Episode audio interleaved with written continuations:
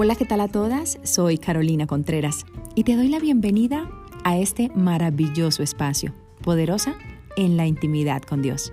Un ambiente diseñado para todas las mujeres que buscamos herramientas para crecer en nuestra espiritualidad con Dios. Bienvenidas y espero lo disfrutes. ¿Estás ligado a mujer? No procures soltarte. Estás libre de mujer, no procures casarte. Mas también si te casas, no pecas. Y si la doncella se casa, no peca, pero los tales tendrán aflicción de la carne y yo os la quisiera evitar. A mí me gusta decirlo lo que está diciendo en otra versión. Hace bien el que se casa, pero mejor el que no, porque de aflicciones te quiere librar el Señor. Y hay una afán allá afuera y por eso la pregunta del día es, ¿qué será mejor? Hay una afán allá afuera por quererse casar. Y sobre todo las solteras. Y llega un momento en que, ay, pero es que yo me quiero casar, y es que me va a dejar el tren, y es que me va a dejar el tren, y es que ya me siento vieja, y es que... No hay una prioridad y no hay una claridad de lo que es el matrimonio. Por eso cuando no se tiene claro qué es el matrimonio, se tiende a tener fracasos. Porque no hay sujeción, porque pretendemos que el matrimonio es caminar como yo quiero, porque la palabra del Señor dice que habrán aflicciones y todo eso usted lo debe conocer antes de casarse. Pero la gente toma el tema del matrimonio como que, ay, bueno, está bien, yo tengo una relación, nos unimos, eh, somos unión marital de hecho, vivimos juntos, probamos si funciona y si no funciona, pues nos separamos. Ese no ha sido el orden real del matrimonio. Y el Señor nunca ha querido que ese sea el orden real del matrimonio. Dios es un Dios de orden. Y Dios nos manda a todos que vivamos en un orden. Pero cuando nosotros no tenemos claro cuál es la responsabilidad que debemos asimilar, tener, y cuál es la prioridad que debemos realmente asumir, la responsabilidad que debemos asumir en el momento de casarnos, por eso hay muchas falencias. Y esto del matrimonio, de qué será mejor, si casarme o no casarme. Y una de las decisiones más importantes en la vida es con quién te vas a casar. Una de las decisiones más importantes de la vida es a quién vas a escoger para compartir el resto de tus días. Esto no puede ser una decisión que tú debas escoger de la noche a la mañana. O eso fue como que, no, el que me llegó con la rosa roja, ese es. Esto es un tema que hay que prestarle muchísima atención. Que tú tienes que hacer unos análisis profundos. Y esto es un tema que también tenemos que educarnos, tanto la mujer como el hombre. ¿Correcto? La mujer y el hombre se tienen que educar para este proceso llamado matrimonio. El hombre debe salir de esa mentalidad machista, que la mujer viene, eh, que se supone que es la mujer que tiene que estar allí y no puede opinar, no puede hablar. Y la mujer también tiene que entender que el hombre es cabeza de la casa, pero que esto es un equipo. El matrimonio es un equipo.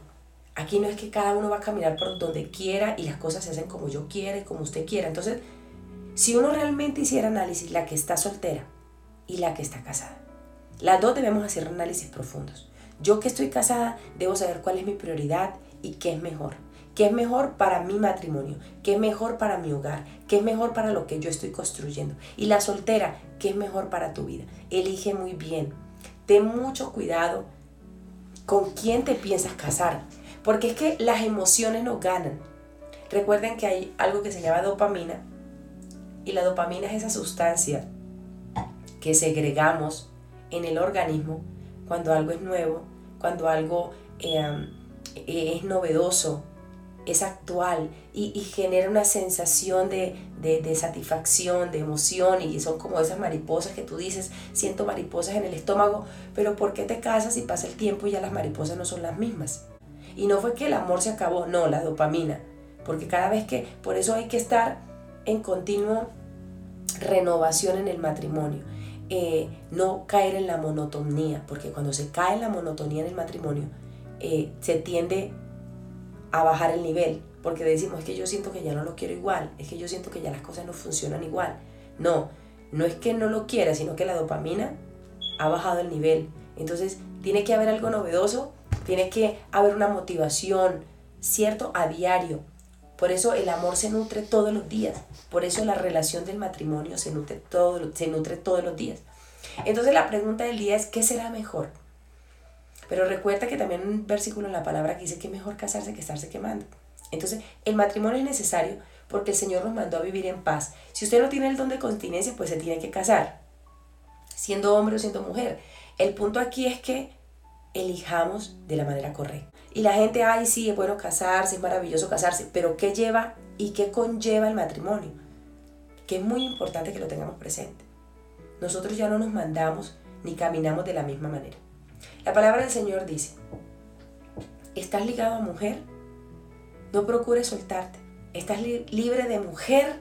No procures casarse. Y viceversa para la mujer o para el hombre. Mas si te casas no pecas y si la doncella se casa no peca. Pero los tales tendrán aflicción de la carne y yo la quisiera evitar. Hace bien el que se casa, pero mejor el que no, porque de aflicciones te quiere librar el Señor. Esto significa que sin importar, y yo le voy a ser muy honesta en esta mañana, sin importar qué tan santo, qué tan hijo de Dios seas tú o tu esposo, siempre va a haber diferencias. Siempre habrán diferencias. Y no comas cuento del matrimonio perfecto, de la vida perfecta, porque no existe. Si tú estás pretendiendo creer que el matrimonio tuyo es el peor de la historia y que el de la vecina es mejor que el tuyo, estás equivocada y sácate eso de la cabeza. Porque cada uno construye, cada uno construye y hay dinámicas familiares. Entonces, Tú no puedes tomar un termómetro sobre que tu vida sea perfecta mirando la vida del frente, porque tú no sabes la vida del frente. Tú no puedes decir que es mejor marido el de la vecina que el tuyo, porque tú no sabes cuánto ha tenido que pasar la vecina para poder tener el matrimonio que tiene. Necesitamos mujeres que sean conscientes, mujeres reales, mujeres fortalecidas, mujeres que entiendan que la vida es real, que en la vida la palabra del Señor dice que tendremos aflicción de la carne. El hombre se pule con el hombre y el hierro con el hierro. Y aprender a entender que en la vida habrán aflicciones.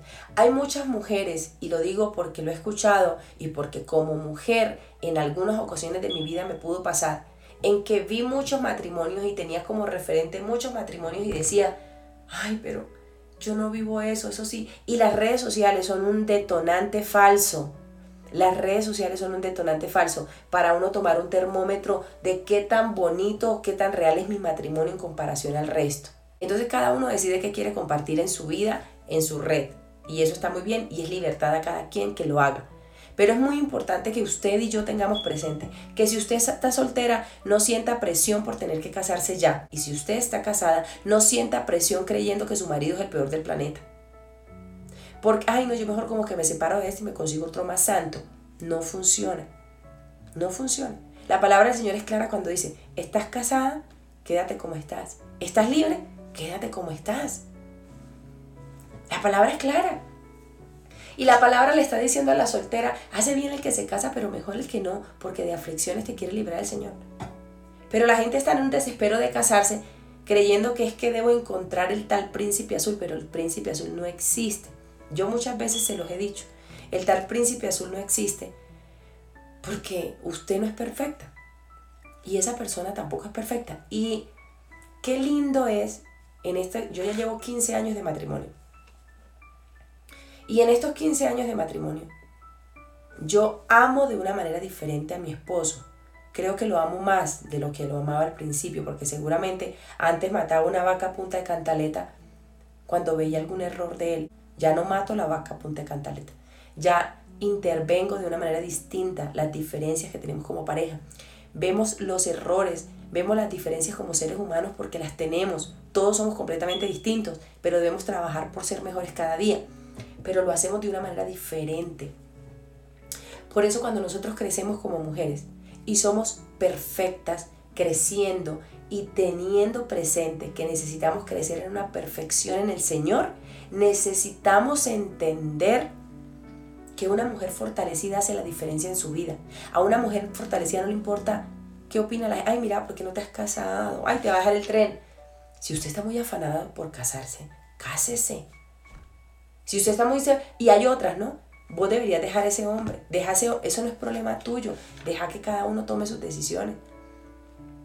Y he escuchado muchos comentarios esos comentarios sueltos que hace la gente, ¿no? Que uno está ahí y de pronto escuchó el comentario, ay, yo de usted no me aguantaría eso, yo lo dejaría. Y usted no sabe, usted no sabe cuánto se ha tenido que aguantar esa mujer a solas en su relación y te está empujando a ti a que tú dejes tu marido, porque lo hay. Se aguantan cosas que tú no te aguantarías, pero que ellos empiezan a motivar a otras, ay no, yo no me aguantaría eso, déjenlo. No. Por eso la palabra es sabia cuando dice que tú no compartas, dice que uno no debe estar haciendo público su vida íntima. Nunca debes estar haciendo pública tu vida íntima, porque es tuya. Y cada uno da hasta donde tiene que dar. Por eso cuando yo me fortalezco en el Señor también pongo límites. Yo me paro en una raya y digo, bueno, esto no puede ser así. Llega un momento que tú tienes que decir, bueno, hasta aquí llegamos, así no es. Usted no puede pasar este lindero y hasta aquí vamos. Pero en esa construcción de la mano de Dios, el Señor nos va enseñando que sí y que no. Y la gente vive pintando idilios. Vivir mal no es correcto. Nosotros somos los que hacemos que las relaciones sean tóxicas o las relaciones sean malas o que es que es normal que yo tenga que vivir y hay cosas que se normalizan, ¿no? Es que eso es normal. No, no, eso no es normal. Es que la infidelidad es normal. No, la infidelidad no es normal. Es que el grito es normal. No, el grito no es normal. Ah, es que la indiferencia es normal. No, eso no es normal. Hay que trabajar en muchas áreas para que los matrimonios fluyan, para que las relaciones fluyan, para que tu vida, sea soltera o casada, fluya. Ay, no, es que yo debo ser un tapete. No, la palabra no me dice que yo tengo que ser un tapete. No, tampoco me dice la palabra eso. Entonces yo debo empezar a llenarme del Señor, fortalecerme en la palabra y saber qué será mejor para mi vida. ¿Qué será mejor? Como esté hoy. ¿Cómo estás hoy? ¿Estás libre? ¿Estás casada? ¿Estás soltera? ¿Cómo estás? Según cómo estés, tienes que caminar. Si estás casada, tienes que caminar en el orden de la casada. Si estás soltera, tienes que caminar en ese orden.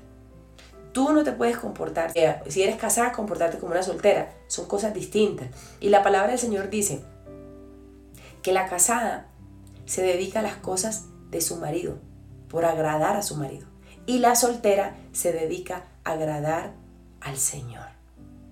No significa que las casadas no tengamos tiempo para ello. Claro que sí. Hay que sacar ese tiempo para el Señor. Y yo agrado al Señor en todo el día. Pero yo tengo una prioridad que se llama matrimonio, esposo, hijos, hogar. Y yo también soy una prioridad. Nosotros como mujeres no nos podemos dejar y abandonar. Ah, que ya estoy casada, entonces ya me abandoné. No. Por el contrario. La palabra del Señor dice de esta manera. Mas si te casas no pecas, y si la doncella se casa no peca, pero tal es tendrán aflicción de la carne y yo os la quisiera evitar, dice el apóstol.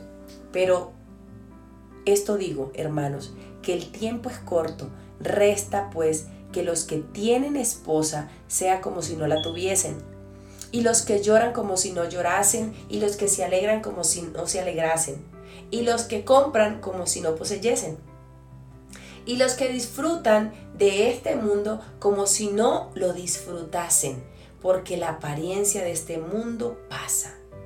La invitación es que siempre estemos llenándonos del Señor. La invitación es que hagamos, esto es efímero. La vida en esta tierra es efímera. Cuando usted empieza a caminar de la mano del Señor, usted empieza a entender que todos los días usted vive para Cristo, según la vida que tiene. Si soy soltera, vivo para Cristo siendo soltera. Si soy casada, vivo para Cristo siendo casada. Porque todo esto va a pasar los afanes de la vida, la fatiga, este mundo. Y la apariencia de este mundo pasa. Quisiera pues que estuviese sin congoja. El soltero tiene cuidado de las cosas del Señor, de cómo agradar al Señor.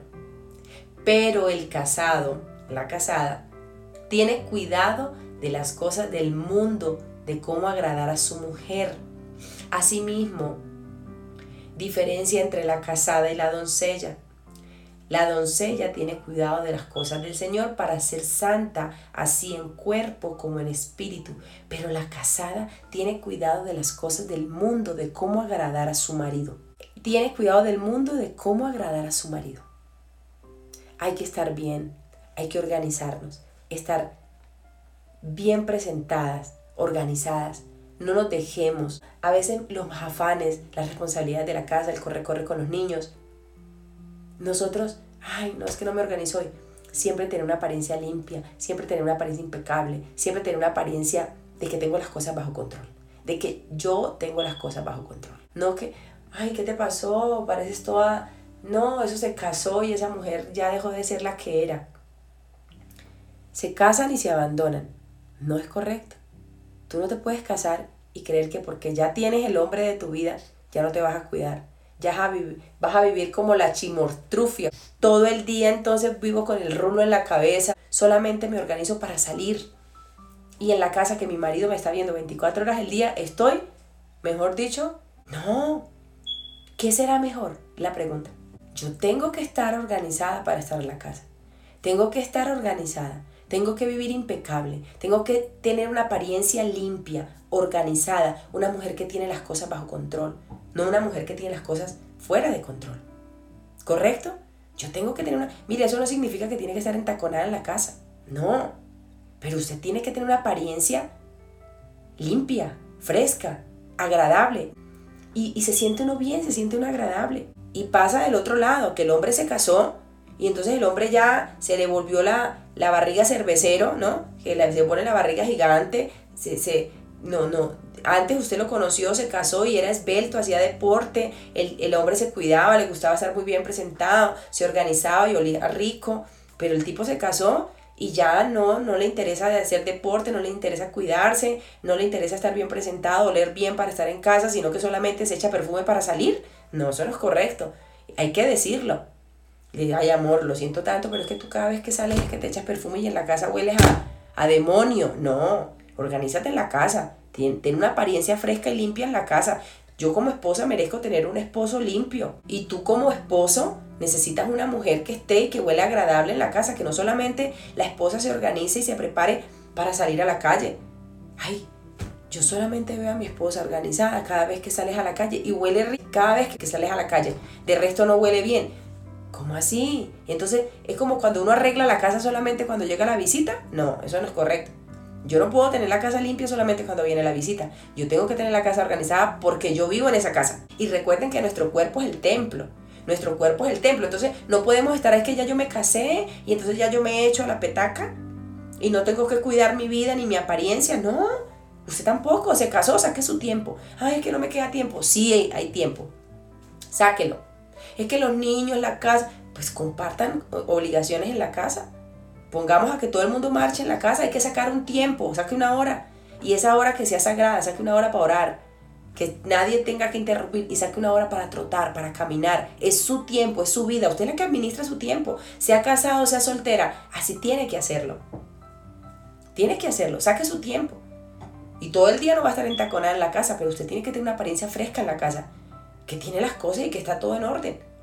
No, pero es que todo el día, cada vez que el hombre llega a la casa, la encuentra, o, cada vez que usted llega a su casa, si es viceversa, el hombre en una apariencia desordenada, en una apariencia que uno dice, como que mejor no llego ni a la casa.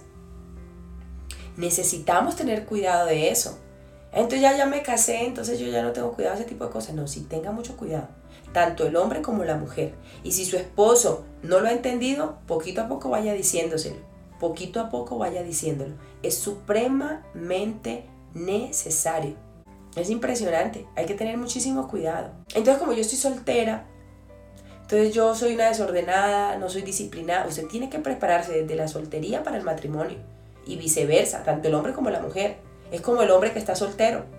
Entonces el hombre está soltero entonces mi mamá es la que me da todo, me atiende, entonces el hombre soltero se quiere casar y conseguir es una mamá, no quiere conseguirse una esposa. Y no es correcto. Los, hombres no se casan con la mamá, ni los hombres están buscando esposa para que sea la versión de su mamá. No, los hombres están buscando esposa para que sea la versión de su mujer, su esposa, su ayuda idónea. Igual las mujeres no están buscando casarse para que el hombre sea su papá. No, están buscando para casarse para ser su compañía, su compañero, su ayuda idónea, su amigo, ese hombre con el cual ella quiere construir. Entonces, necesitamos entender qué es lo que la palabra del Señor nos dice. Y la palabra es clara cuando dice, el casado tiene cuidado de las cosas del mundo, de cómo agradar a su mujer. El hombre tiene que saber que esa es su responsabilidad, agradar a la mujer, agradar a su esposa. Y tiene cuidado de las cosas del mundo para agradar a su mujer. Y viceversa si pasa con la mujer. La mujer tiene cuidado de las cosas del mundo para agradar a su marido. Es que a veces, ay, no, es que eso es pecado y satanizamos todo y entonces eh, eso es vanidad. Perdón, vanidad es oler bien, Vanidad es yo estar limpia, estar organizada. Eso es vanidad, no, eso no es vanidad. No confundamos las cosas. Porque es que las cosas las... Ay, no es que eso es pecado, que mira la tan vanidosa, la que ella siempre está toda vanidosa. ¿Por qué? Porque siempre estás bien presentada. Porque la gente llega a tu casa a las 10 de la mañana y te encuentra impecable. ¿Eso es vanidad? ¿O tienes que andar como una loca deschavetada como la chimortrufia? No, no podemos andar así. Ah, porque es que estoy casada y ya tengo mi media naranja. De por sí que nadie es medio. Nosotros somos completos y no necesitamos estar buscando media naranja. Entonces, ¿qué hacemos? Necesitamos caminar en orden y la palabra lo dice. Lo que pasa es que nosotros vivimos inventándonos cosas que no son. La palabra lo dice. No lo está diciendo Carolina Contreras. Lo, lo dice la palabra del Señor.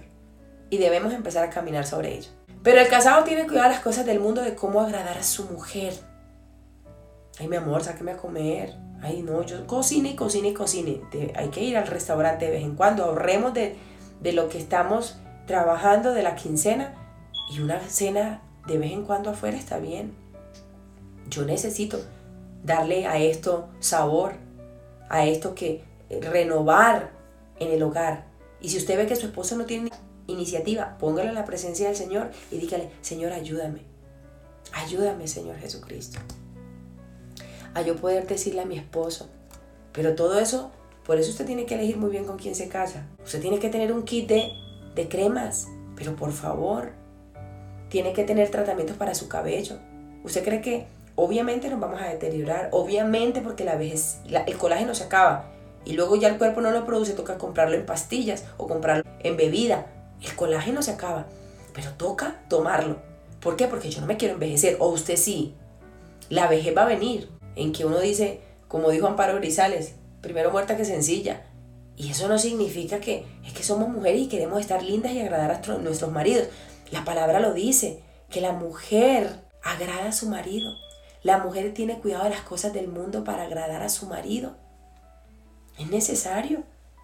Y lo siento mucho con la que tiene su conciencia, la que no se quiera arreglar y estar organizada en su casa y oler bien para atender a su marido, a esa ayuda idónea, a ese hombre que Dios le dio. Qué más rico que consentir a ese hombre que Dios nos ha dado.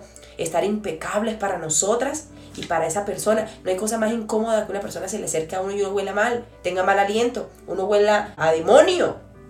Porque es que, Dios mío, que estoy en la casa y entonces parezco el demonio andante, porque estoy terrible. No, eso no es correcto, ni uno ni ellos. No nos dejemos, mujeres, no nos dejemos y los hombres igual. Y las solteras, aprenda a cuidarse desde ya, a tener cuidado a quién va a elegir con esa persona con la cual va a compartir el resto de su vida. El que se casa hace bien y el que no se casa hace mejor. La mujer casada está ligada por la ley mientras su marido vive, pero si el marido muere es libre para casarse con quien quiera, con tal que sea en el Señor. El Señor siempre hace énfasis en que nos debemos casar en Él.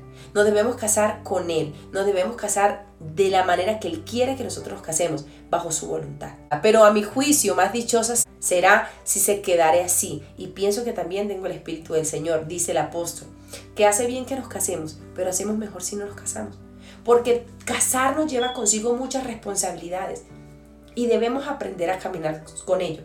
Debemos aprender a caminar con esas responsabilidades que el Señor nos dice en su palabra. Soltera, no te preocupes. Trabaja en ti, fortalécete tú, camina contigo. Obviamente el Señor no está pidiendo que seamos solteros eternos para que vivamos una vida desordenada. No, hace bien el que se casa, pero mejor el que no. Y si no tienes don de continencia, cásate, porque es necesario casarnos.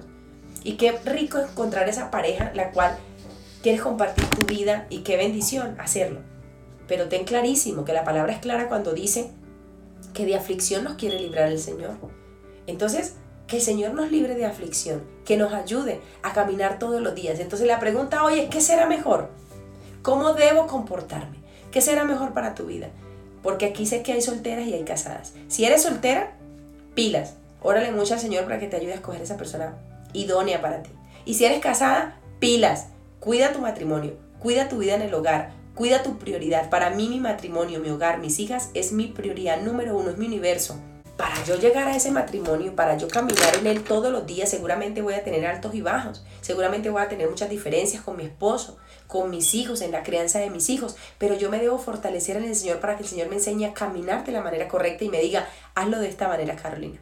Y en tiempo al tiempo, que el Señor traiga a esa persona correcta a la vida. Obviamente, ah, no es que yo voy a ser una soltera eterna y picando aquí, picando allá, no es correcto porque no es sano. Yo no puedo ser una soltera eterna o un soltero eterno, que los hay muchos, que están, van y se congregan, son solteros eternos y están picando aquí, picando allá y están en pecado. Y no tienen ningún don de continencia y hacen espera y larga la espera del matrimonio, pero porque están haciendo sus cosas debajo de cuerda, debajo de la mesa y no es correcto. Y el Señor nos manda que vivamos en orden, en orden, en orden. Ni la fornicación ni el adulterio es correcto delante del Señor, pero eh, hay situaciones en la vida en que si tú estás en unión libre, organiza tu vida y dile, Señor, ayúdame a organizar mi vida, que quiero caminar bajo tu voluntad, quiero caminar contigo. Ayúdame, Señor Jesucristo. Nuestra prioridad siempre será agradar al Señor. Esa es nuestra prioridad, agradar al Señor. Y caminemos como Él quiere que nosotros caminemos, entendiendo la realidad de la vida. Porque no podemos empezar aquí a montarnos una fachada, una mentira que queremos una vida perfecta. La vida perfecta está en el Señor. Él hace que nuestra vida sea perfecta a pesar de la adversidad, de la dificultad. Y nosotros debemos empezar a organizar nuestra vida de la mano de Él. La palabra del Señor dice, el divorcio se da por la dureza del corazón. El, el ideal no es casarme, separarme y volver a casar. El divorcio se da por la dureza del corazón. Hay momentos en que no es que entonces yo me casé, entonces eh, él puede hacer conmigo lo que quiera, maltratarme. No, eso no es correcto, eso no es correcto, no está bien. Entonces, eh, la sujeción no significa maltrato. Dice, la mujer no tiene potestad sobre su cuerpo, sino el marido, ni tampoco el marido tiene potestad sobre su cuerpo, sino la mujer. Somos una sola carne. Pero eso no significa que es que yo tengo que dejar que esa persona haga conmigo lo que quiera. Y pase, yo, entonces yo me sujeto, yo como me tengo que sujetar, entonces él puede hacer conmigo lo que quiera, me puede maltratar, me puede ultrajar, puede barrer el piso conmigo. No.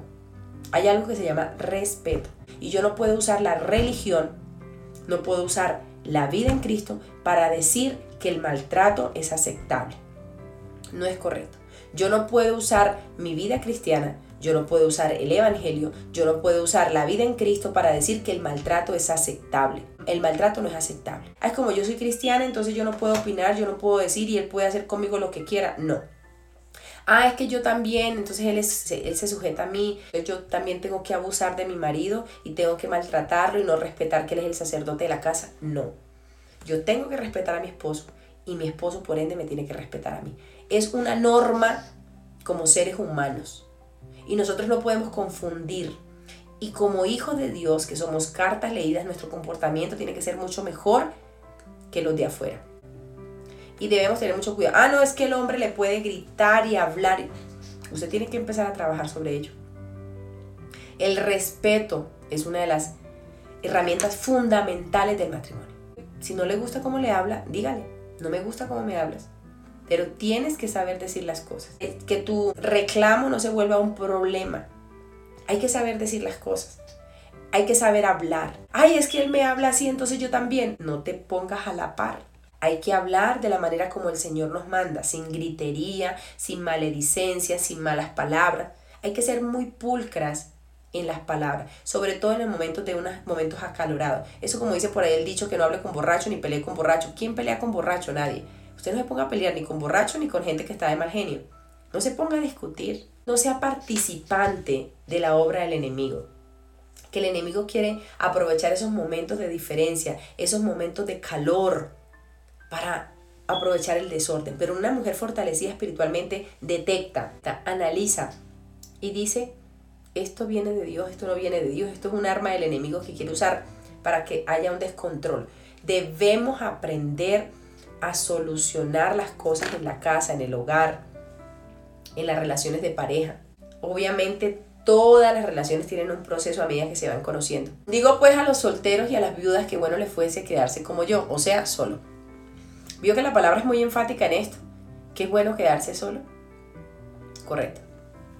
Pero si no tienen don de continencia, cásense, pues es mejor casarse que estarse quemando. Pero a los que están unidos en matrimonio, mando, no yo, sino el Señor, que la mujer no se separe del marido. Y si se separa, quédese sin casar o reconcíliese con su marido y que el marido no abandone a su mujer. Y a los demás, yo digo, no el Señor, si algún hermano tiene mujer que no sea creyente, dice el apóstol, si usted tiene un esposo que no sea creyente y ella consiente en vivir con él, no lo abandone. Y si la mujer tiene marido que no sea creyente y él consiente en vivir con ella, no lo abandone. Porque el marido incrédulo es santificado en la mujer y la mujer incrédula en el marido, pues de otra manera vuestros hijos serían inmundos mientras que ahora son santos. Miren la importancia del matrimonio. Miren la importancia del matrimonio. Ay, no es que yo mejor vivo así como en la unión libre. No, casarse es una bendición. Y aquí la palabra hace un énfasis entre el hombre que es incrédulo o la mujer incrédula. Y dice, hace bien, si se quiere casar, listo, cásese. Porque la mujer creyente santifica al hombre y el hombre creyente santifica a la mujer, según cual sea inconverso, ¿correcto? Dice, pero si el incrédulo se separa, hay mujeres que están en la iglesia y el hombre no. Pero si el incrédulo se separa, pues no está el hermano o la hermana sujeto a servidumbre en semejante caso. O sea, si usted se casó con un hombre que es inconverso y le dice, y la persona no quiere vivir con usted, no quiere estar, usted no está sujeta. La palabra del Señor lo está diciendo.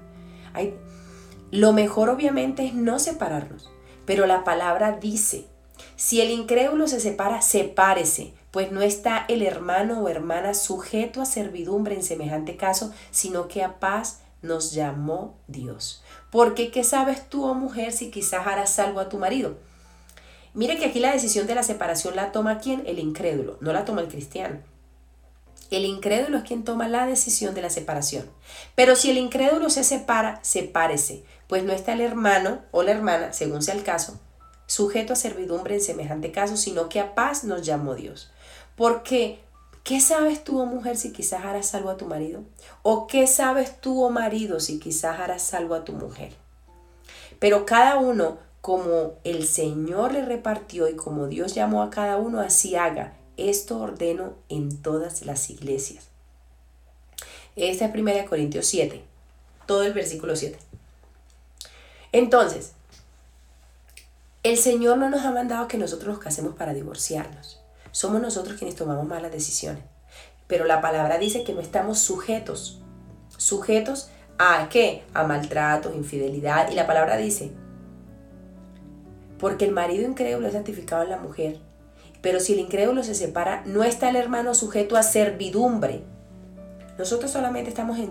La palabra del Señor dice que Él nos hizo libres, ya no somos esclavos de nadie. Yo me sujeto a mi marido, pero no soy la esclava de mi marido. Mi marido se sujeta a mí, pero mi marido no es esclavo mío. No somos esclavos de la pareja, somos ayuda idónea. Entonces, hemos cambiado, ah, es que yo soy cristiana y no tengo... Se han llenado unas ideas que tú estás casada con una persona incrédula, o yo estoy casada con una persona que no es incrédula, o el hombre es el cristiano y la mujer no, o la mujer es la cristiana y el esposo no. Entonces la palabra del Señor me dice a mí, no se separe. ¿Qué sabes tú, mujer, si harás algo a tu marido? ¿Qué sabes, no? Es una cara y sello.